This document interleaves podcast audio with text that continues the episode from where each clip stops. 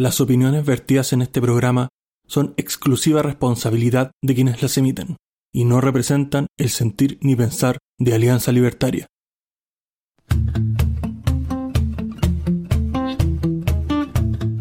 Muy buenas noches, bienvenidos a un nuevo capítulo de Libertad o Muerte, en el capítulo 39 de esta segunda temporada, con nuestra manera estable para hablar de temas contingentes y empiezo con el hombre del futuro, nuestro corresponsal Reuters, don Ricardo Sánchez. ¿Cómo estás el día de hoy? Hola, hola, hola, buenos días, buenas noches, la hora que sea desde donde nos estés escuchando, de Arica Punta Arenas o más allá de nuestras fronteras. Incluso si eres un afortunado escucha quien nos oye fuera de Chile, te damos las gracias por compartir con nosotros. Muchas gracias. Gracias a ti, Ricardo, también por asistir. Y también por nuestro recién titulado y flamante contador, el señor Rodrigo Salamanca. ¿Cómo estás el día de hoy? Hola, Carlos. Así es, ya titulado oficialmente. De hecho, según el, el certificado del título, desde el 6 de diciembre del presente. Así que estamos ahí eh, ya celebrando desde, desde ya hace bastante rato ya. Parece que todos los días es algo para celebrar y no sé si voy a ser más borracho de lo que ya soy. Así que gracias, estimado amigo. gracias a ti también por asistir y por último y no menos importante, nuestro maestro de la edición, don Jorge, el infierno cercano. ¿Cómo estás el día de hoy? Más o menos cansado, normalmente para la gente que trabaja en mi, en mi rubro. Eh, cercano a la música, a la imagen, al video. Eh, el fin de año es complejo porque los últimos meses, eh, noviembre diciembre, son complicados porque la pega está, está dura, así que bien, sobreviviendo. Me parece, no queda otra. Cuando un emprendedor es así. Y eh, pasando al, al, tema de la mención, a nuestro espacio de mención, como nuestros auditores ya sabrán acostumbrados a estos últimos capítulos, les debo indicar que, según datos del INE, en Chile la tasa de informalidad laboral asciende a 27,3% y en Standout Business queremos potenciar a los emprendedores y sus ideas de negocio entregando herramientas que garanticen su formalización y cumplimiento de sus obligaciones legales y tributarias, evitando así multas. Entregamos asesoría para sus finanzas internas, apoyando su crecimiento y fomentando el orden contable y tributario. SOB es tu socio contable. Haz tus consultas al correo contacto arroba vía WhatsApp al más 56 95103 9411 o visita nuestro sitio web www.asesorsop.cl. Y porque queremos apoyarlo durante todo noviembre y todo diciembre inclusive, la evaluación y revisión de tu negocio es totalmente gratis mencionando a nuestra querida y gran Alianza Libertaria. Y aquí, como es costumbre, para ya abrir eh, lo que tiene que ver con la conversación y todo el debate, tenemos a Ricardo, nuestro corresponsal, que nos va a decir cómo está la vida en el charco mundial. Por supuesto. Y no podemos dejar pasar la ocasión de comentar lo que sigue pasando en Irán. En el marco de las protestas donde la gente se alzó pues a protestar por los derechos de las mujeres eh, por consecuencia de la, de, la muerte de, Marsha Amini, em, las protestas han recrudecido y ahora los, las personas que han sido tomadas detenidas por el régimen de Teherán están empezando a ser ejecutadas.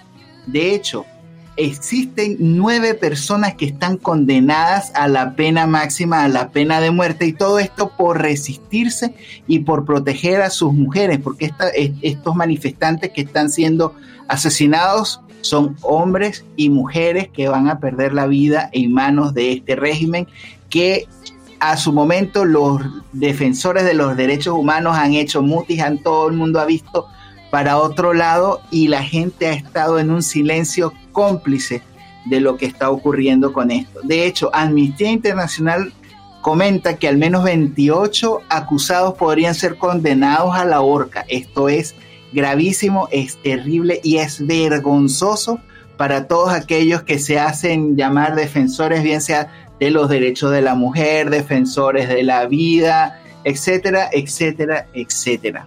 Otra de las cosas interesantes también relacionadas con el mundo árabe, tenemos que hablar acerca de lo que también ocurrió con lo que se denomina el Qatar Gate. El Qatar Gate es un caso de corrupción impresionante que ha sido descubierto y, y que mm, enloda a varios eurodiputados donde se encontraron más de medio millón de euros en viviendas que están en manos de estos eurodiputados acusados. De hecho, eh, se está hablando de que uno de los principales acusados es la, la eurodiputada Eva Kailili, que es de origen griego.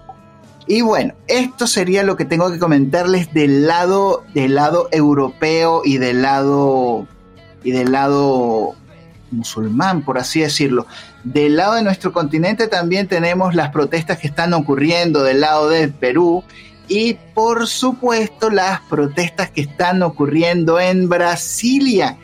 Esto es en el marco de lo que se está intentando eh, evitar pues el, el, ascenso o la toma de poder el próximo primero de enero de el futuro presidente que van a tener por allá, lamentablemente producto de los, de los robos, del robo de la, de la elección, el cual el Tribunal Supremo Electoral del Brasil ha prohibido terminantemente que la gente se refiera o inclusive investigue. Recordemos lo que está ocurriendo en Brasil con el caso de, de las elecciones que fueron robadas y la prohibición del tribunal de hablar acerca del tema. Y bueno, esto sería lo que tengo que comentarles en la agenda internacional del día de hoy. Muchas gracias por su atención, muchachos. Los micrófonos son de ustedes. Sigamos conversando. Gracias Ricardo por tu, por tu síntesis internacional. Ahí quería dar un, dato para quienes nos escuchan respecto de, lo de Irán que tú decías. Estos paraísos que son totalitarios. Eh, tienen una, una persona que apareció ahorcada también en una grúa, todo un aparataje para ahorcar a una persona con un mensaje en iraní escrito que era un, un joven de veintitantos años y además a los que son seguidores del mundial y todo eso, hay un futbolista iraní que fue sentenciado por manifestarse contra el gobierno, es un futbolista de 26 años. Así que eh, no veamos el, totalitarismo eh, tan lejano y los derechos humanos eh, está más que claro que son solamente para un lado, no para todos. Eso no lo olvidemos jamás.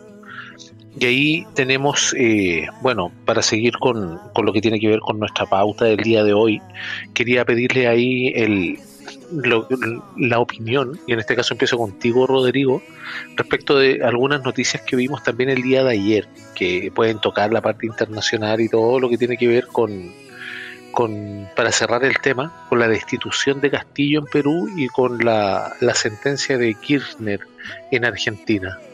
¿Qué te parecen a ti esta, estos eventos que ocurrieron, que están más o menos frescos, por así decirlo? Yo creo que aquí hay dos opiniones que son totalmente legítimas.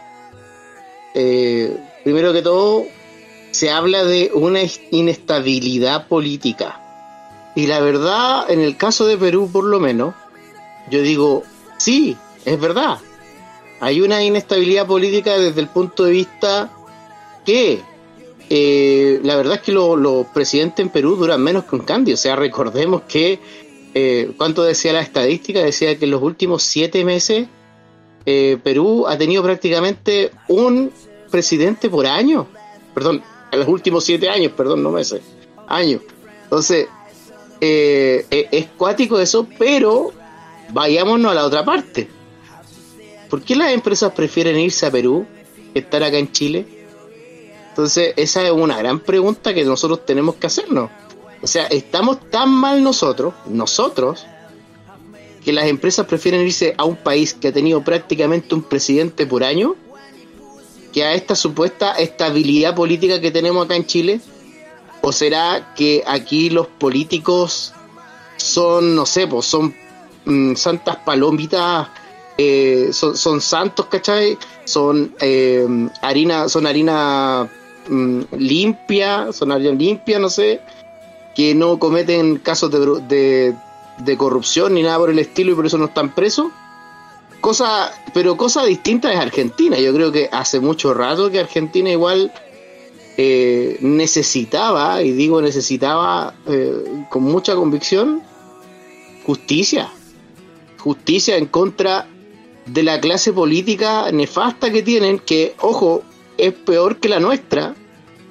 Y yo creo que la clase política argentina es de las clases políticas más corruptas de la región. Y lo estoy poniendo al nivel, ojo, lo estoy poniendo al nivel de la clase política de Brasil. Están por ahí.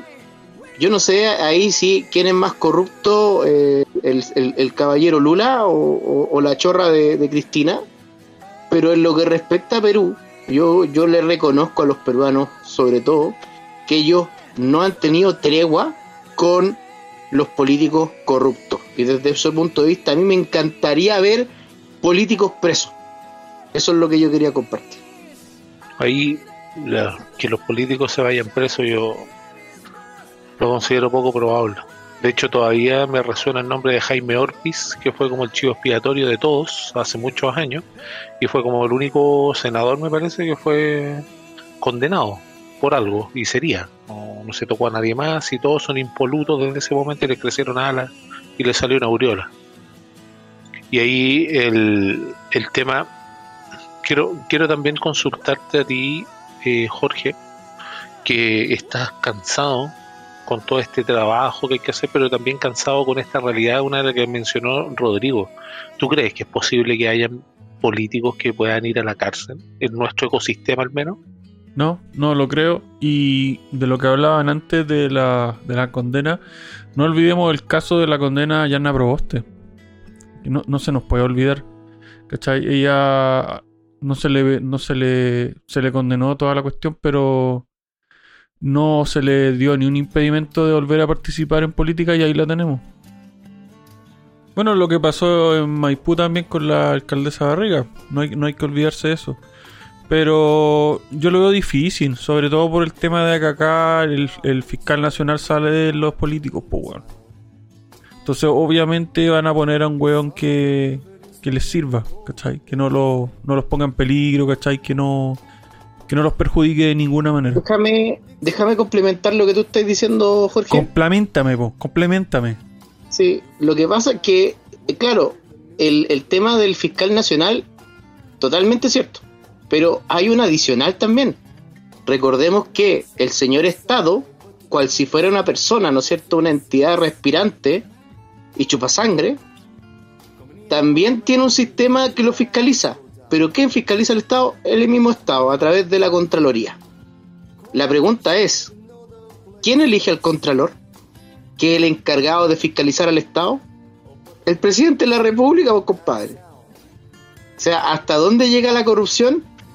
Que el hueón que tiene que fiscalizar al presidente de la República puede ser incluso amigo del presidente de la República. Entonces, eh, eh, eso, eso indica que el sistema está viciado ese, ese vicio que viene, viene de, de varias generaciones atrás. Y si nos dedicamos a ver el, el, ambiente que teníamos nosotros en nuestro país, que fue degradando de a poco, nos hizo llegar esta, a esta especie de anomia.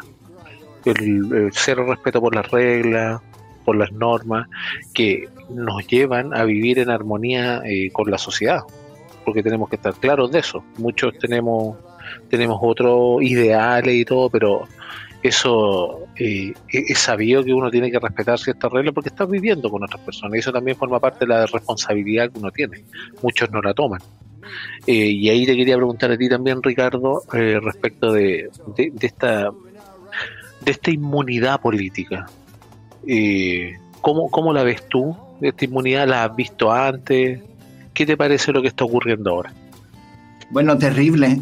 Eh, inclusive el fiscal que el fiscal o, el, uno de los principales implicados en el caso o facilitadores del caso de Cristina Kirchner, de hecho fue agredido en Mar de la Plata hace, hace pocos momentos. Entonces tenemos no solamente a esta sarta de ladrones, sino también tenemos gente estúpida que los defiende. Entonces eh, estamos en una suerte como de total indefensión y la gente no se da cuenta porque los que piden más Estado y que el Estado haga esto y que el Estado haga lo otro y que el Estado haga aquello, que a la final cuando el Estado no cumple lo que ofrece, ¿a quién le vas a, a, quién le vas a reclamar? ¿Le vas a reclamar al Estado? No, o sea, es un contrasentido completo.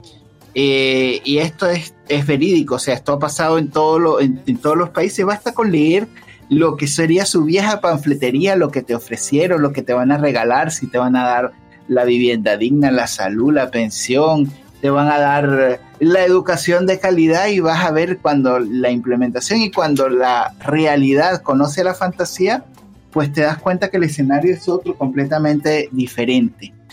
Y, eso es lo que debemos evitar y por eso es tan importante mantener el Estado reducido a su más mínima expresión.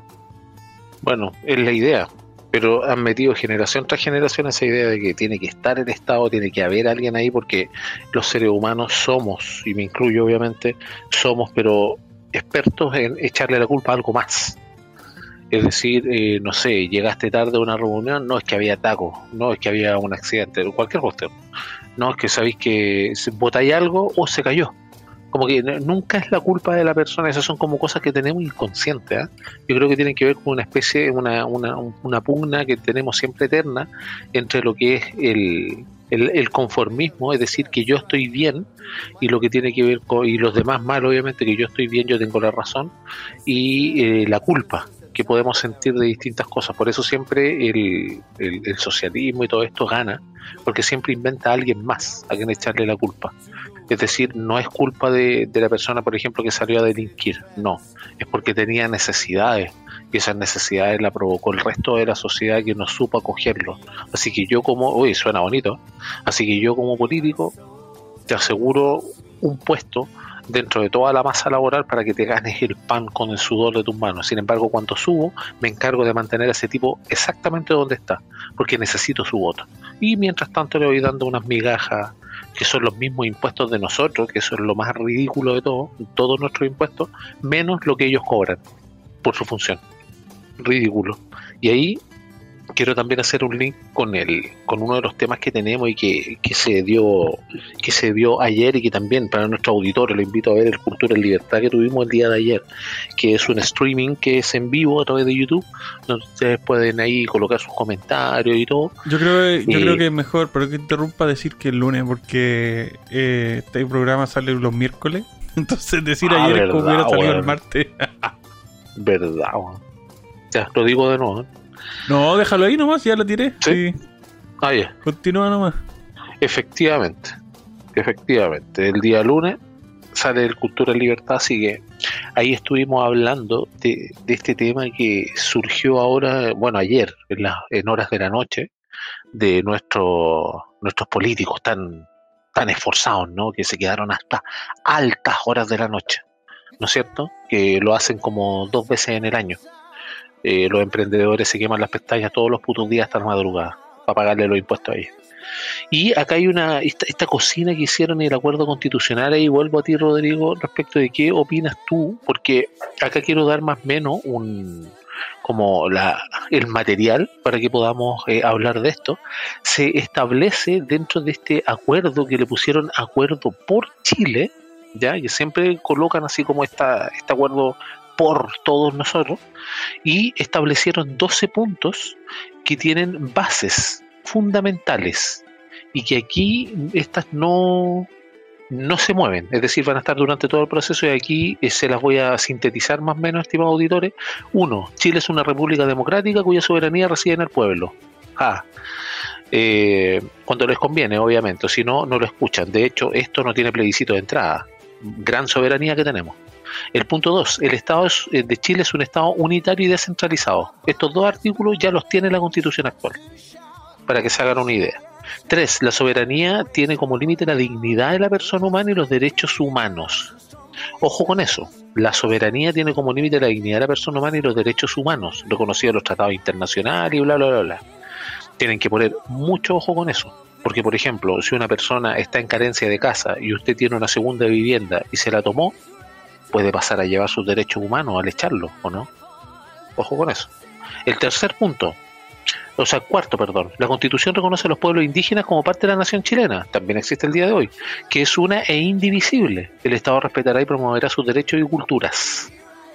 Quinto, el Chile es un Estado social y democrático de derecho también existe hasta el momento en la actual constitución. Sexto, los emblemas nacionales de Chile son la bandera, el escudo y el himno nacional, que les dolió el intento de, barrer con los con los símbolos que seamos libertarios, no hay muchas personas que simpatizan con ellos. Yo en lo particular simpatizo con ellos. Siete, Chile tiene tres poderes separados e independientes entre sí. Poder ejecutivo, que es el, el, marítimo que tenemos actualmente, el judicial y el poder legislativo, que son las cámaras. También existe en la actual constitución. Punto 8. Chile consagra constitucionalmente, entre otros, los siguientes órganos autónomos. Banco Central, Justicia Electoral, Ministerio Público, Contraloría General de la República. Ninguno de ellos nos nombra presidente, ¿no es cierto? Qué bueno.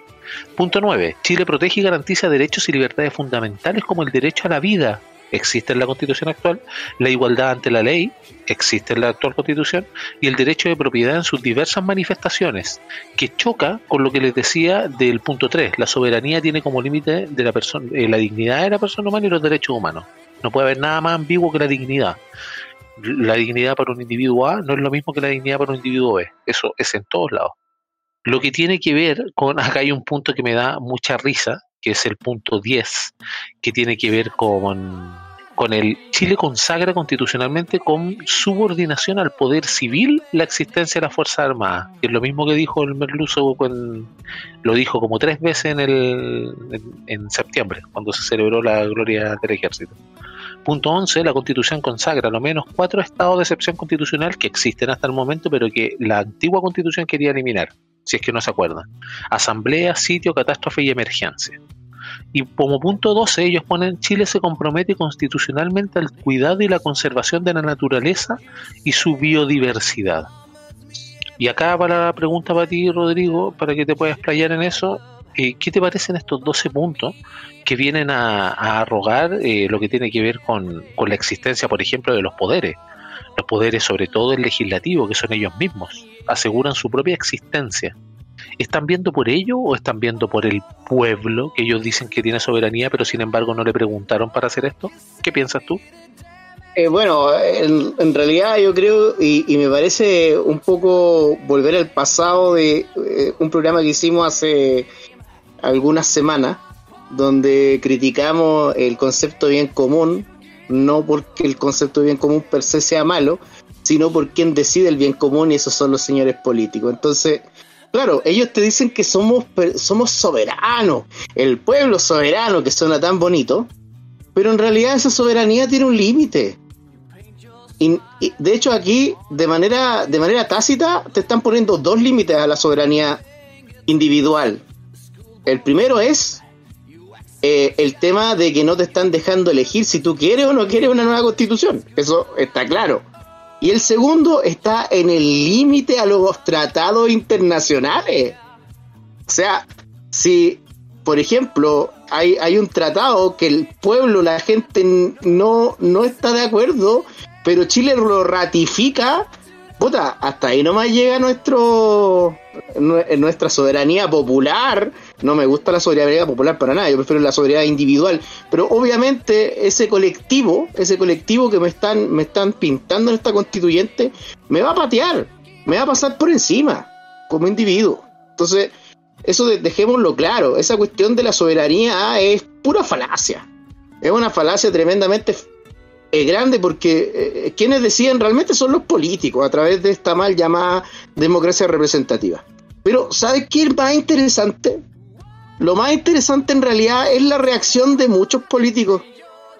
Fíjate tú que ahora estoy pasando por mi Twitter y el señor Hugo Gutiérrez, eh, Don Huguito, como yo le llamaba todas las mañanas cuando, cuando lo pasaba a saludar para pa, pa hacerle uno, unos cariñitos por ahí, dice que, abro comillas, el pueblo movilizado exige el cierre del Congreso Nacional, nuevas elecciones y una asamblea constituyente. Joder, ¿no se parecerá mucho a su coleguita del norte? Pregunto yo. Recordemos que el señor Hugo Gutiérrez fue eh, diputado, bueno, es diputado por la región de Tarapacá. Eh, de hecho, se, es muy conocido por ahí, por, Iquique. Pero se, no será un poquito mucho. Bueno, lo que podemos de destacar acá es que varios se están, se están eh, mostrando, están mostrando sus verdaderos colores. Y, claro, como el señor Hugo Gutiérrez, que recordemos que era prófugo de la justicia, le quitaron el fuero, fuero para, parlamentario y después lo recuperó siendo prófugo convirtiéndose en un chanta constituyente. Claro, ahora como no le dieron, como no le dieron cupo para, para hacer sus cochinas triquiñuelas, ahora se está levantando prácticamente en armas. Recordemos también al señor Hadwe, que decía que prácticamente a los llamados fascistas, bien entre comillas, había que enfrentarlos. O sea, fíjense cómo, cómo se están mostrando, y yo no entiendo, no logro entender por qué, por qué el Partido Comunista existe aún como un partido político constitucionalmente eh, eh, hábil. Te, te Yo no lo logro entender. Yo te respondo fácil. Ponle, tire nomás. Ya, te- es que le pregunté a Rodrigo y Rodrigo no me dice nada, pues. eh, sí, Puta, es que te estoy dando la, la- te Sí. estoy dando la palabra Sí, de sí. manera claro. indirecta, Y- weón. ya, claro, yo, perdón, perdón, no, no, no estaba con mi bola cristal prendida para cachar que, cuál era tu intención, pero te, te respondo. Eh, el tema es que dan votos, por los votos, pues, weón.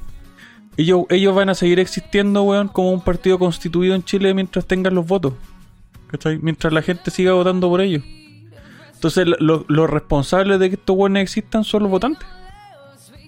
Quedó anonadado Rodrigo con esa respuesta. Pero y si ahí es la, pero si es la, intervención, Rodrigo. pero si es la verdad, pues, weón.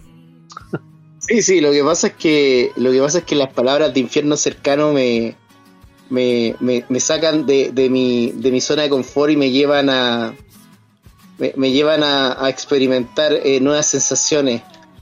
No me voy, weón. Mira que ya. Ya.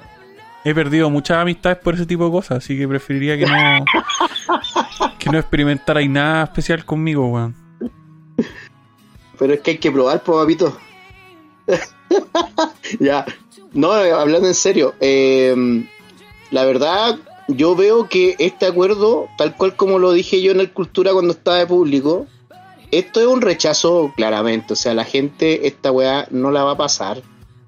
No la va a pasar porque fíjate tú que personas de izquierda y personas de derecha, o, que se consideran como tal, que desde mi punto de vista esas cosas son meras etiquetas, no, no quieren esta weá. O sea, se da cuenta que esta cuestión, tal cual como ya lo habíamos dicho también de otro tema, ¿no es cierto? Como fue, por ejemplo, esta, estas modificaciones a la ley de IVA, son cocinas que están mal hechas, están mal cocinadas.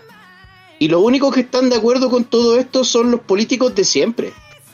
Los políticos de siempre, políticos de derecha y de izquierda, que están en el Parlamento, congresistas, que además, que dentro, dentro de lo que tú habías dicho, Carlos, eh, faltó comentar que eh, los señores parlamentarios van a elegir expertos, en, van a elegir 14 expertos quienes van a proponer una constitución, que la van a hacer.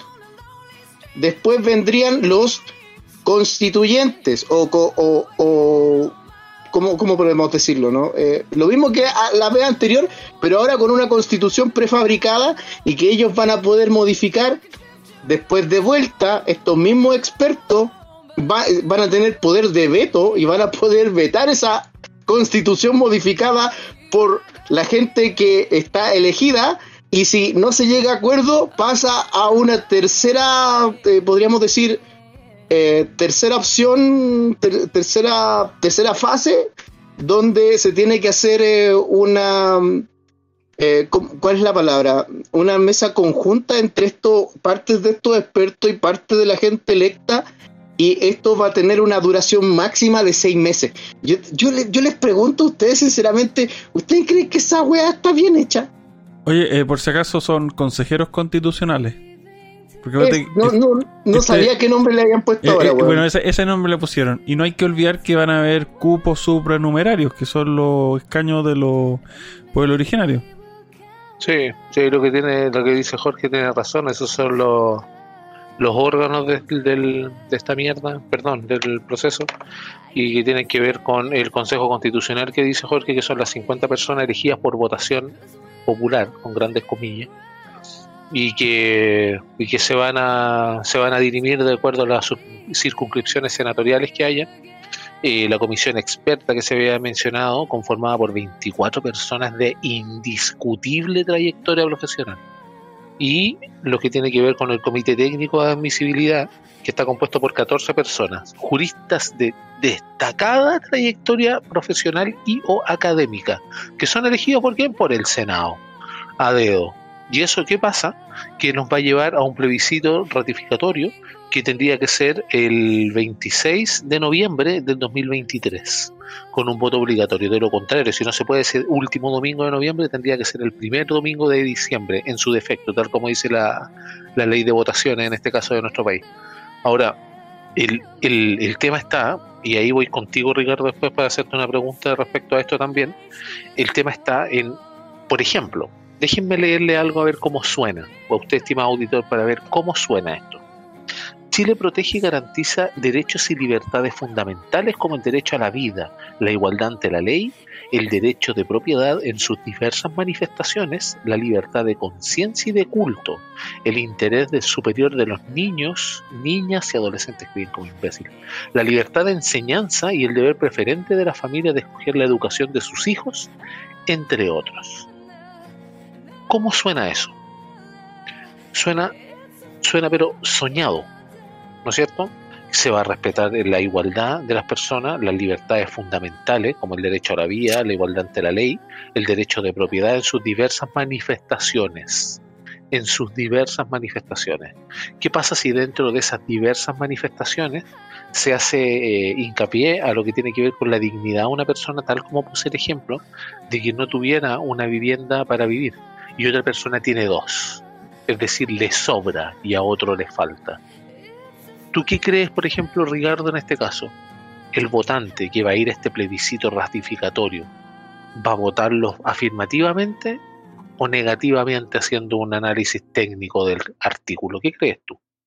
No, es que este, este artículo es simplemente puro humo. O sea, te están vendiendo la idea de que el Estado te va a dar absolutamente todo, te va a dar eh, comida, dignidad, vivienda, educación, eh, va, a defender tu propiedad privada, va, oye, eh, qué ofertón. Ahora, el gran detalle es qué es lo que está pasando con la propiedad privada y qué es lo que está pasando con, con este derecho y cómo lo está manejando ahorita el sistema de justicia. Porque ya hoy en día si alguien se toma una propiedad, ¿quién te va a defender? O sea, ¿cuánto tiempo se tarda un juzgado en, procesar? ¿Cuánto tiempo se tarda la, ley en dar un fallo? A la final, la misma corrupción que tenemos en el sistema judicial está entorpeciendo lo que es el, derecho a la, a la propiedad privada y tenemos que tener mucho cuidado con esto porque si tú no tienes cómo, cómo ejercer y cómo defender ese, ese derecho, ¿en realidad existe o solamente estamos vendiendo unicornios?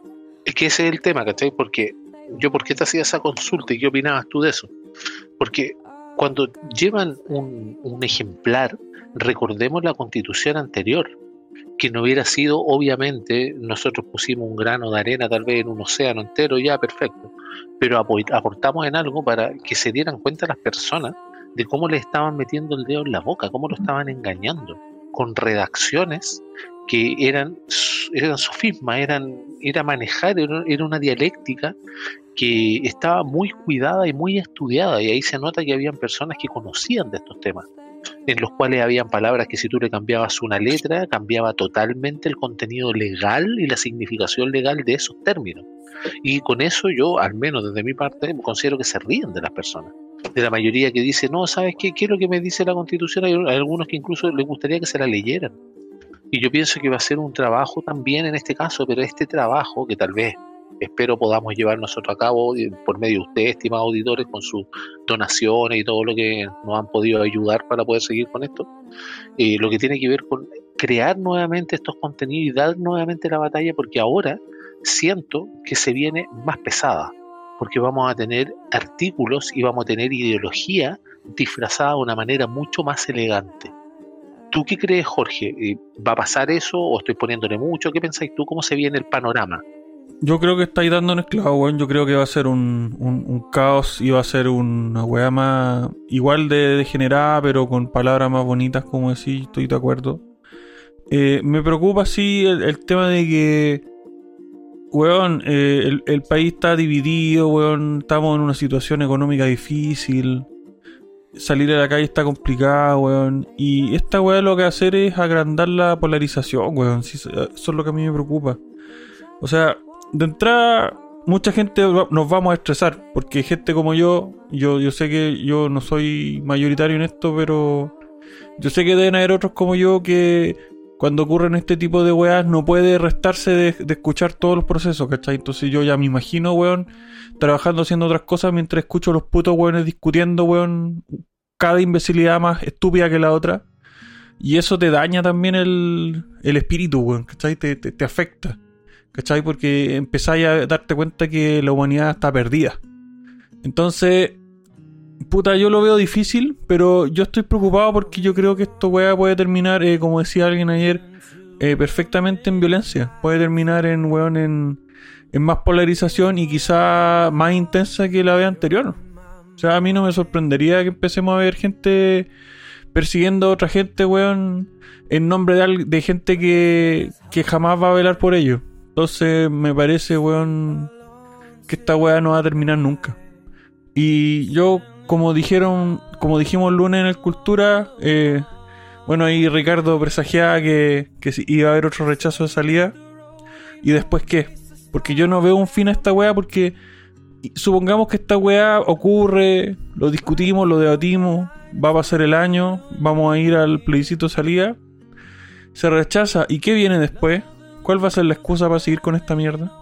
Sí, eh, ahí es, verdad lo que dice Jorge. O sea, yo creo que uno de los errores grandes que se cometió al finalizar el tema de- del rechazo de salida de la prostituyente anterior tiene que ver con que se dejó la ambigüedad abierta. O sea, igual a tal punto que estos hueones eh, cambiaron el discurso, porque al principio era, no, es esta constitución o la de Pinochet, te decían.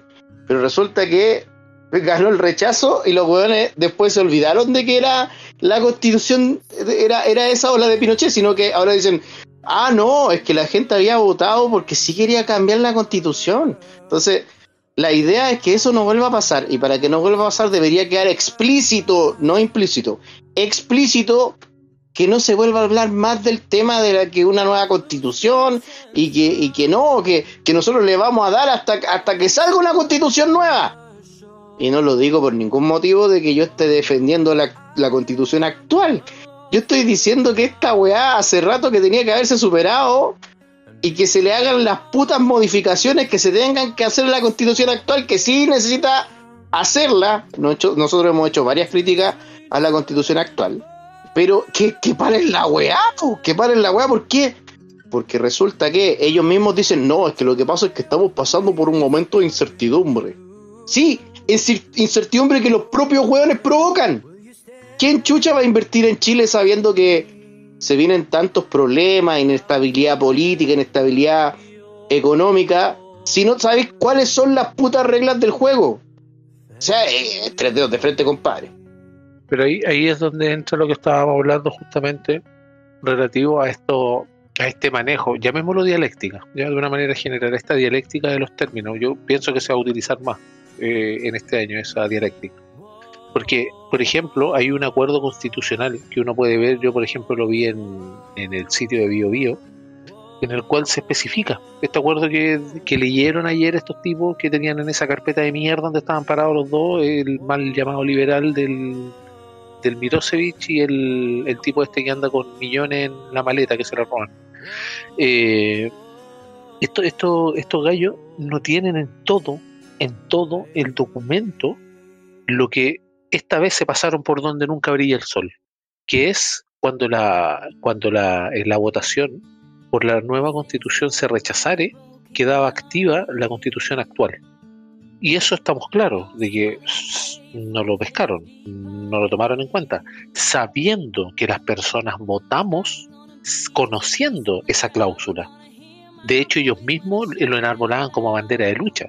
Decir, no, nos vamos a quedar con la constitución espuria del gobierno militar hecha por cuatro generales. No, es mejor ahora hecho por siete hueones u ocho, pero bueno, por cuatro generales. Ya, ok. Eh, se, se dijo eso, perfecto.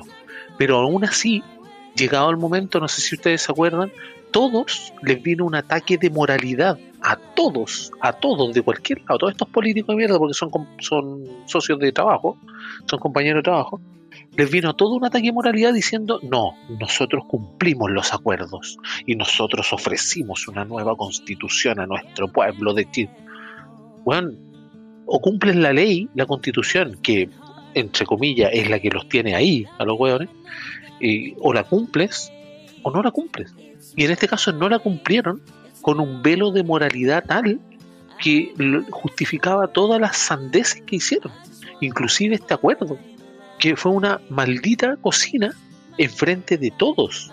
Y esto debemos recordarlo. ¿Y por qué lo recuerdo? Porque los que se llenaban la boca, no quiero decir hocico, pero los que se llenaban la boca con la cocina política, la cocina política, resulta que ahora suscribieron el, el tratado. ¿Quiénes?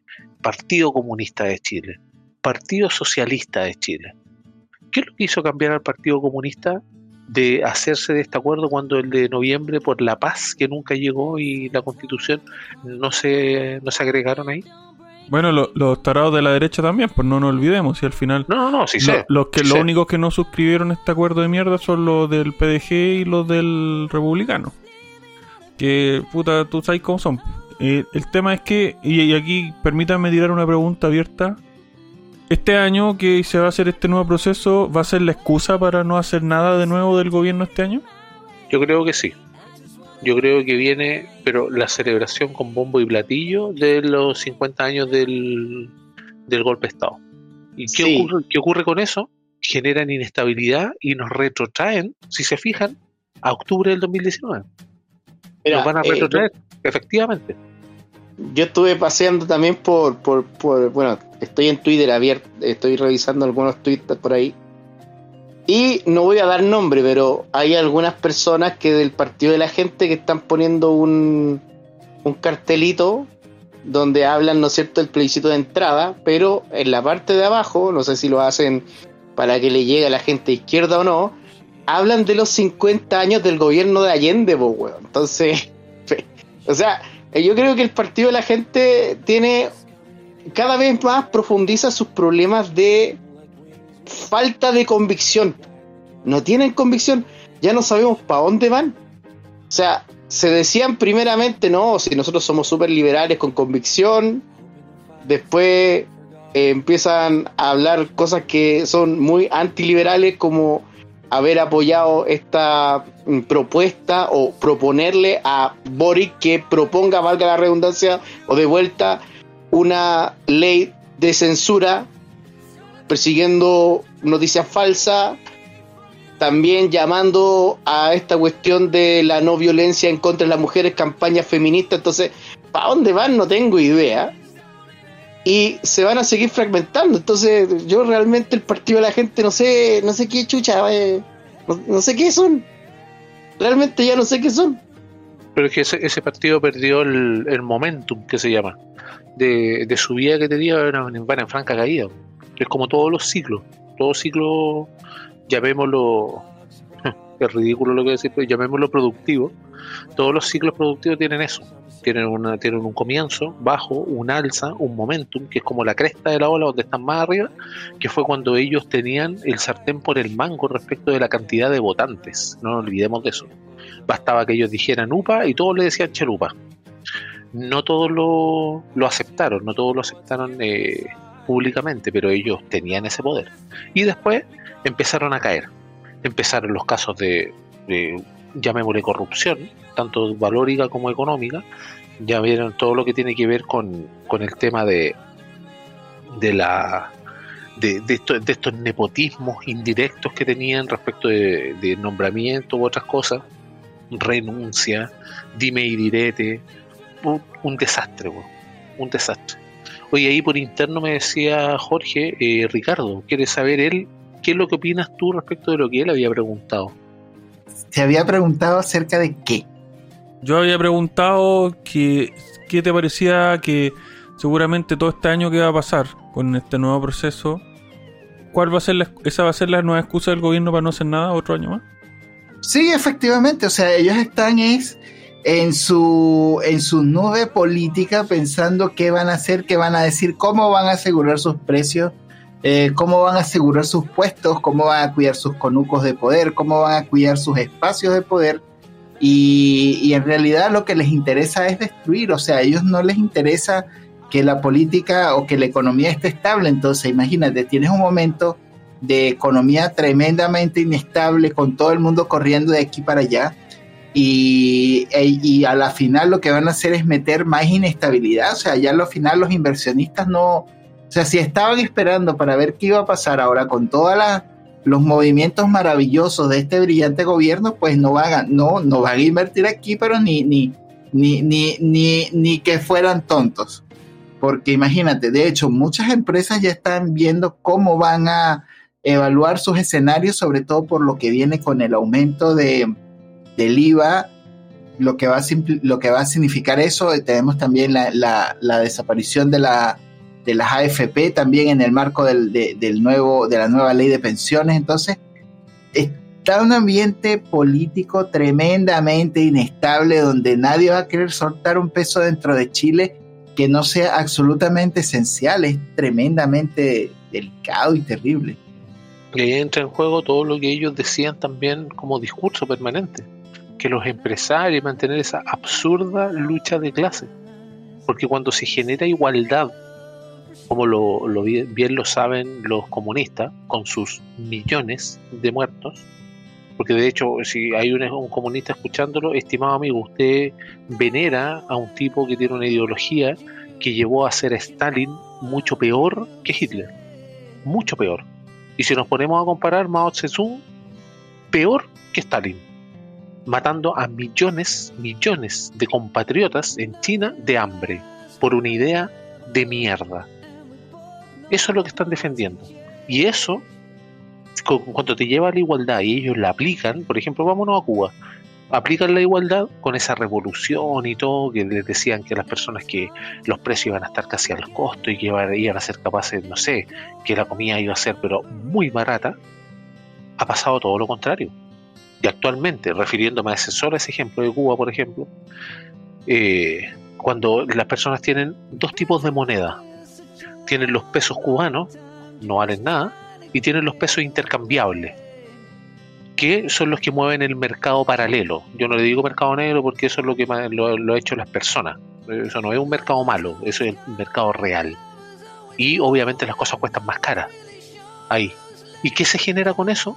Nuevas clases. Y se generan nuevas decisiones dentro de lo que tiene que ver con el tejido social que se llama.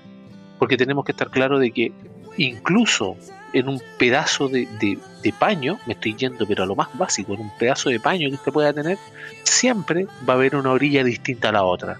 Siempre va a haber un lugar del paño más débil que el otro. Pasa lo mismo con este tejido social que se llama. Siempre es necesario que hayan roles, porque las personas hay algunas que merecen más, otras merecen menos y es natural.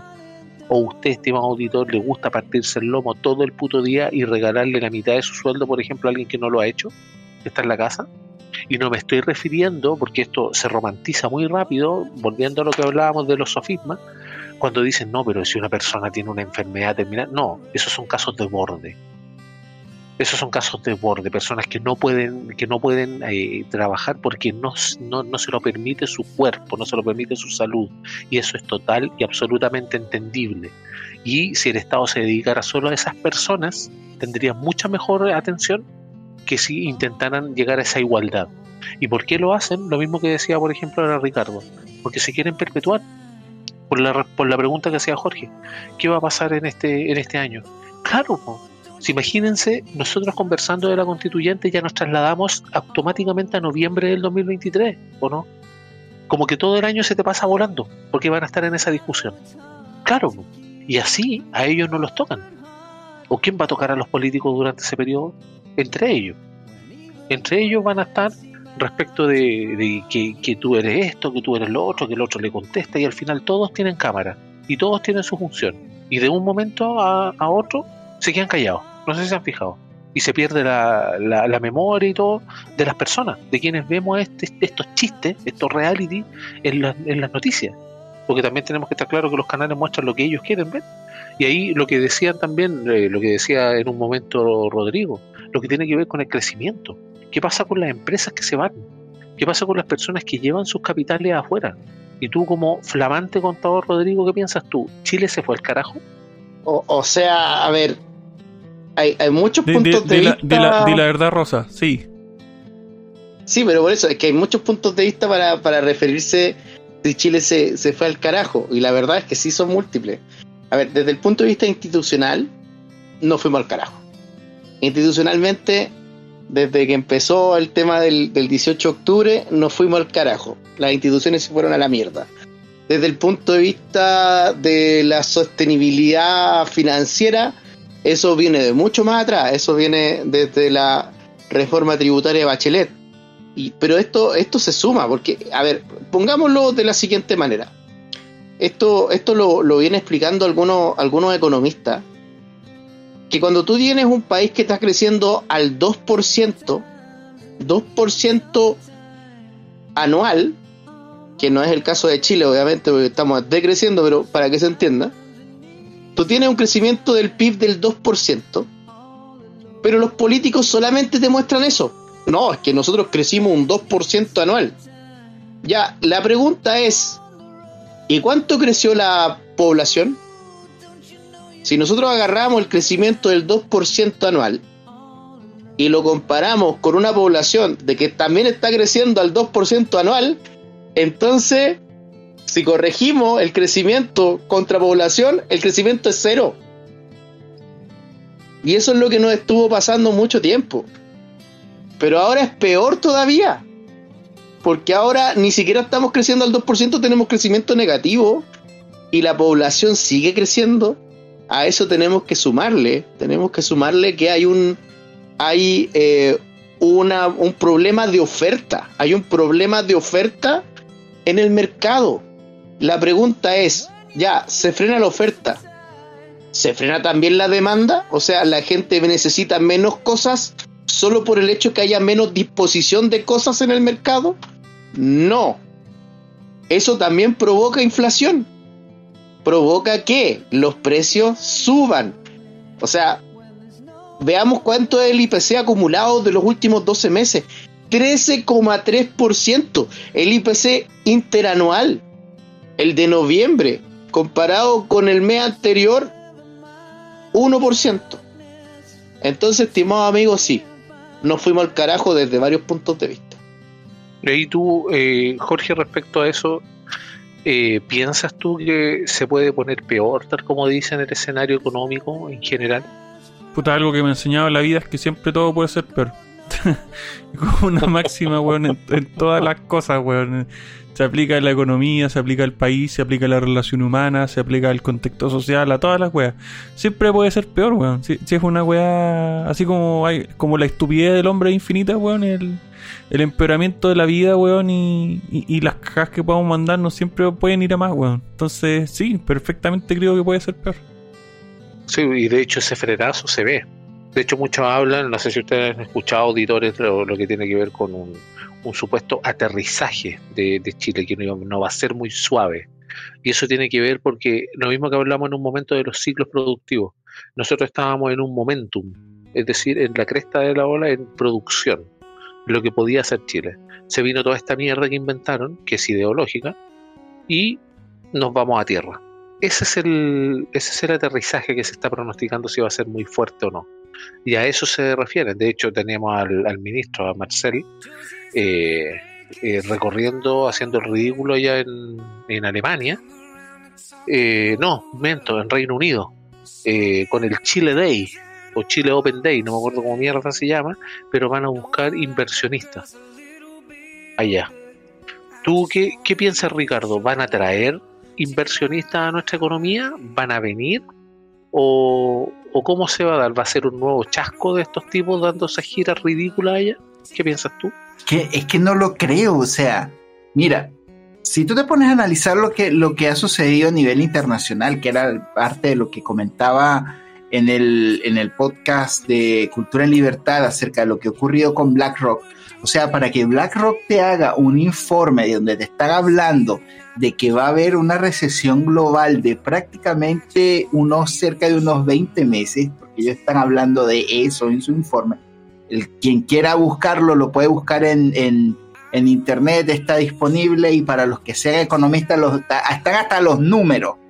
Entonces, cuando tú tienes toda esta situación, entonces tú les tienes a, a los políticos tratando de ver cómo se van a repartir el queque, ¿quién en su sano juicio se va a atrever a traer una empresa internacional grande en, en, esas condiciones? A no ser que sean las empresas que van a terminar siendo rematadas a precio de huevo porque no van a poder aguantarse lo que se viene. Entonces ahí es donde viene nuevamente la, la, mano negra de, del, del, dinero chino a comprar empresas a precio de huevo y a la final Chile va a, seguir, va a seguir perdiendo su propia soberanía en cuanto al área de, las empresas y en el área de, emprendimiento, sin contar la cantidad de profesionales de alta gama que van a, que van a emigrar a otras latitudes, que de hecho eso ya se está viendo. Entonces, bueno, terrible, vamos en, en vías de convertirnos en un país bananero, al igual que el resto de vecindarios. Sí, al, hablar de país bananero no puedo olvidarme de un último punto que teníamos en la pauta que yo creo que alcanzamos a verlo porque no, no, no merece, no resiste mucho análisis. ¿eh? Y la Elisa Roncón y tomándose su año sabático, ella indicaba, eh, debemos recordarle a los auditores que después del, del fiasco constitucional, eh, esta persona se retiró y se dedicó a tiempo completo a trabajar en la Universidad de Santiago, que es donde ella eh, hace clase. Eh, me parece que, no sé qué clase hará en realidad, pero me parece que ella hace clase ahí, tiene que ver con, lo, con, algo político tal vez, o con lo que tiene que ver con idiomas, porque se supone que tiene un doctorado en inglés, no sé, con, suerte pronunciado en español, no sé cómo lo hará con el inglés. Y en ese caso ahí, ¿qué opinas tú, Rodrigo, de este año sabático? Porque varios de la de Renovación Nacional, algunos diputados, eh, se presentaron, la acusaron para poder eh, saber a qué se debía este permiso sabático remunerado, porque se supone que eso se lograría, porque como la Universidad de Santiago es pública, le están pagando con toda nuestra plata, eh, se, no certifica ella que vaya a hacer actividades académicas que eso sería como la, excusa para poder tomarse ese año sabático con full renta todos los meses. Soñado. ¿Qué piensas tú? A ver, yo creo que la mejor forma de contestarlo es con otra pregunta. ¿Ustedes conocen alguna empresa privada que le dé un año sabático a un trabajador con goce de sueldo? Bueno, la anterior administración de Twitter. trabajando en Chile, pero bueno. El, caso es el siguiente. Obviamente que no se puede porque es infinanciable. Están los permisos sin goces de sueldo, que eso de partida está incluso en el Código del Trabajo. Tú puedes solicitar un permiso sin goce de sueldo por X cantidad de tiempo de mutuo acuerdo entre el, entre el empleador y el empleado, pero la empresa no produciría pérdidas porque no, no, le estás pagando nada. Si el tipo se quiere ir, no sé, por un año a la conchinchina y llegaron mutuo acuerdo, listo, no le estás pagando nada, no le, estás, no le debes nada, pero en cambio esta, esta tipa lo único que podemos ver en realidad son sus beneficios de clase. Forma parte de una clase que es nefasta, que es la clase política e indigenista. De esta, de esta cuestión de los perseguidos, de, de los pueblos políticamente oprimidos, o, o como le llaman, los colectivos políticamente eh, perseguidos o, disminuidos, no sé qué, qué cresta van a inventar ahora. Después de eh, la, educación plurigénero, no sé qué otra mierda van a inventar.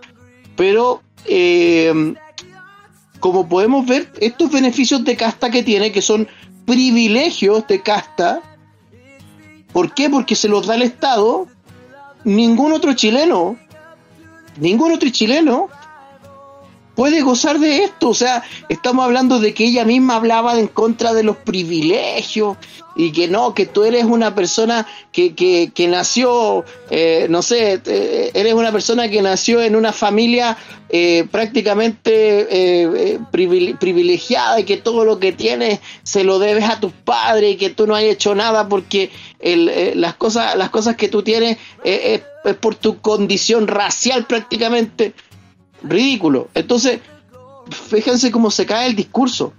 Ella misma hablaba de estos supuestos privilegios de raciales, porque ella por el hecho de ser mapuche no, no, no tiene los mismos beneficios que un chileno blanco, además mujer mapuche, es ridículo, es ridículo. Y ella, en su condición de mapuche, en su condición de ser una parásita, parásita del, este, del Estado, porque es funcionaria al fin y al cabo, trabaja en una institución pública financiada con impuestos, se puede dar el lujo de irse un año a recorrer el mundo con goce de sueldo. Mire qué perla más grande maravilloso. No también, tenemos que olvidar también que las propuestas de esta señora en la nueva constitución, la que estaban haciendo antes, la que se rechazó era eh, el Estado plurinacional, derecho a autonomía y libre determinación de los pueblos, por así decirlo, el derecho a la tierra, el territorio y los bienes comunes. Así que, ojo, porque lo que tiene que ver con casta o élite o lo que sea, de privilegio y de raza, ella era lo que es lo que más tiene acendrado en su en su mierda de ideología es eso. ¿Tú, Jorge, qué piensas respecto de este tour pagado por todos nosotros? ¿Uno más? Tú lo dijiste, pues uno más. Es que la, verdad es que ya, ya lo dijeron todo, y, Rodrigo creo que también fue muy asertivo al, describir la situación. O sea, esta tipa va a recorrer eh, el mundo, weón, con la plata de todo. Nada, pues, lo único que puedo decir es que es otra víctima de este malvado sistema neoliberal, weón, que la manda a recorrer el mundo con goce de sueldo. Sí, yo creo que ahí la, la patudez haría que algunos de los que la defienden, incluidos los que le mantienen la página, erisalon.com.cl, que no creo que la pague ella, eh, deben de obviamente ahí justificarlo con todos sus pies y títulos y otras cosas que yo creo que más que nada son victimizaciones que la llevaron a esos lugares. No, insisto, no, no la veo por la manera en la cual ella eh, se desenvolvía y se expresaba en la Convención Constitucional eh, no me quedan claro dónde están los PhD, al menos, eh, en el caso de lenguas, lengua inglesa u otras cosas, eh, para ostentar tal cargo. es difícil ahí. Para cerrar ahí, Ricardo, ¿qué opinas tú de esta, de esta gira, de estos pueblos originarios que ellos se arrogan porque los mapuches, digámoslo tal como es, en su mayoría eh, trabajan a la par con los chilenos y somos todos chilenos y ellos se sienten chilenos. Los verdaderos mapuches, no estos activistas que salieron que se aprovechan de la gente que son obviamente por definición pacíficas y no van a alzar la voz muchas veces, sino que prefieren estar en su campo tranquilos. ¿Qué piensas tú de esta de estas especies de íconos que se levantan para defender a estas masas oprimidas? Bueno, es que estamos viendo pues una suerte de aprovechamiento mediático de todo lo que ha sido esta ola hermosa del indigenismo, y esto lo estoy diciendo de forma sarcástica, porque esta idea de, la izquierda que nos quieren vender así como que aquí en Latinoamérica estábamos todos cantando cumbayá antes de que llegaran los españoles, es una grande y descarada mentira, porque a la final, pues hubieron muchas intrigas, hubieron mucha, muchas colaboraciones, hubieron muchos grupos indígenas que se aprovecharon de los españoles para ir a combatir a sus propios enemigos. Entonces, hubieron tantas cosas que, que, ocurrieron que a la final esta, esta suerte de, uso del indigenismo es simplemente una estrategia, una estrategia política que tenemos que combatir y que tenemos que ir hablando de esto. Y esto no es... Eh, para evitar que se siga hablando de, la posibilidad que tienen ellos de transmitir su cultura, de transmitir sus ideas, de transmitir eh, su gastronomía, etcétera. O sea, todas, todo lo que forma parte de su acervo cultural. El problema es cuando tú intentas crear una, una suerte de una división que ya no tiene ningún sentido, porque esto, es, esto es peor que, achacarle a una persona el, pecado original, o sea, no, si tú originalmente eres descendiente de los españoles y tienes culpa de, no, mentira, si tú no puedes, tú no puedes hacerte cargo de los pecados de tus padres, ni puedes hacerte responsable de las cosas que hicieron tus ancestros, porque esa no es tu responsabilidad. Y de hecho, si ya existe toda una cultura, es simplemente el, de, el deber de, de respetarles que cada quien defiende sus propias culturas, porque al final, en la suerte de, tiempo que estamos viviendo, o sea, ¿a quién va a venir a, decir, no, tú sabes que yo soy descendiente de los, de los egipcios, yo tengo derecho de, escribir mis grafitos y de momificar a mis mascotas? No, eso no, no aplica, existen tantas culturas muertas, tanto así que, por ejemplo, tú no ves a gente hablando latín en la calle. Entonces, O sea, hay que, hay que entender que, que las cosas van pasando y que los momentos van pasando. Y, y bueno, o sea, es, es, parte del mismo, del mismo proceso de la vida. Yo puedo entender que, que hay personas también que, que, que, forman parte de cualquiera de las, de, de, las etnias que existen en Chile, porque no solamente están los mapuches, sino que están muchas otras, y que cada uno tiene derecho a sentirse orgulloso de su propia herencia y tiene el deber de, de, preservar su propia cultura. Pero el problema es cuando tú intentas usar los fondos del Estado para eso.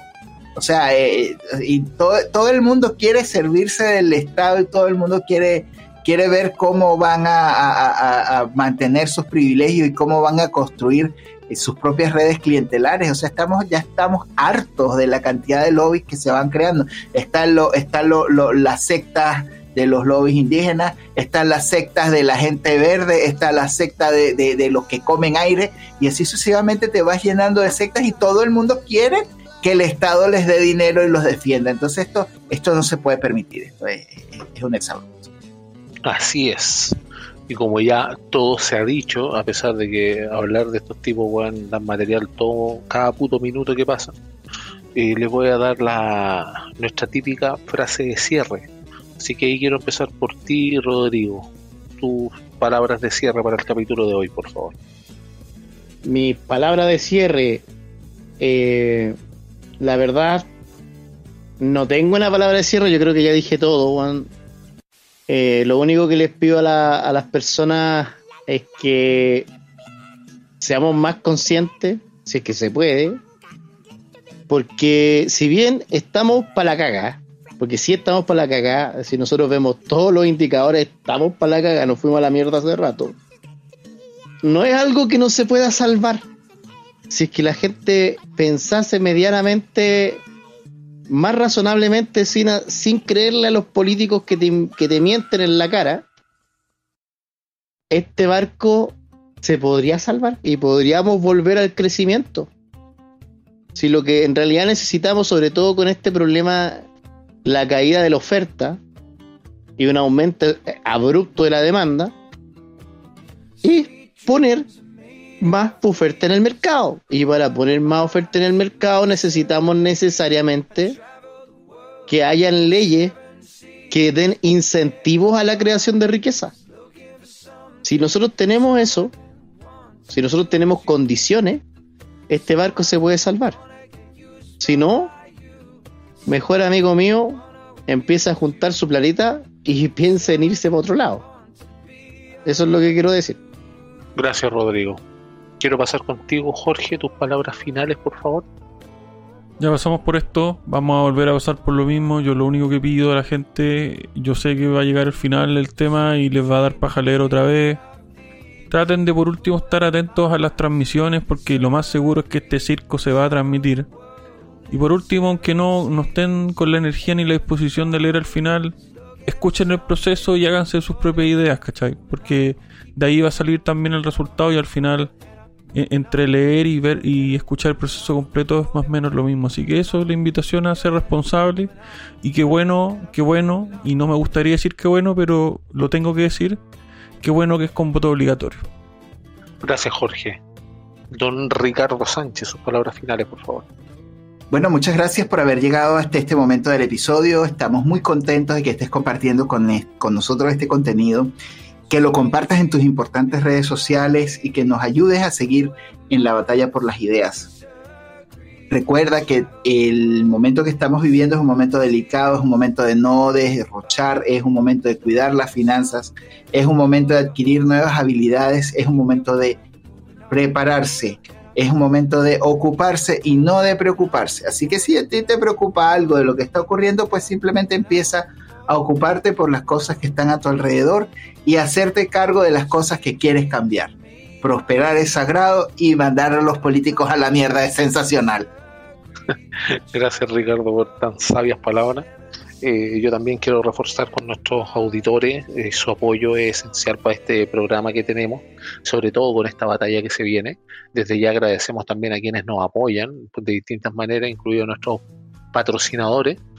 Y eh, hay eh, muchas veces tendemos a olvidar el, verdadero significado de un personaje histórico. ¿eh? Y acá a mí me gusta darle, sobre todo a los que tienen al, Che Guevara, por ejemplo, como un ícono, que de hecho vemos a gay con polera del Che Guevara en esas marchas del orgullo gay. Eh, no entiendo por qué hacer una marcha para un orgullo. Es como una mujer gritando a mí nadie me pega. Es como que tiene necesidad de gritarle al mundo que no tienen una falencia que en realidad sí tienen. Eh, nunca olvidemos que esta revolución que se generó en Cuba, que es como lo más, lo más cercano que tenemos a una pequeña Unión Soviética, eh, generó campos de concentración como el de Guanaca Vives, que estaba en Cuba, el cual tenía eh, tétricamente una frase muy parecida a la que estaba en Auschwitz, que era el trabajo os hará hombres, porque era un reclusorio de homosexuales. O sea que si usted es un homosexual y le gusta el Che Guevara, eh, estudie un poquito lógica, o, trate de pensar, por último, ¿ya? Eh, son, no son más que una banda de asesinos que buscan el poder y buscan implantar su racismo, su odio y su resentimiento, que es lo único que mueve a la izquierda, por sobre todo. Y del otro lado tenemos a una manga de pusilánime como Diego Chalper, que viene y dice que no podemos someter al presidente a otra derrota electoral. Así que eso fue uno de los motivos que olvidé decirlo antes, por los cuales no hubo plebiscito de entrada. Si bien es cierto, no perdonamos a los que avalaron la violencia y destruyeron este país, tampoco perdonamos a los que miraban desde una galería comiendo cabritas porque sabían que iban a seguir en sus mismos cargos parasitarios de siempre. Y para cerrar, una frase de Mark Twain que dice que es más fácil engañar a un hombre que convencerlo de que ha sido engañado. Muchas gracias por estar ahí, muy buenas noches y que viva la libertad.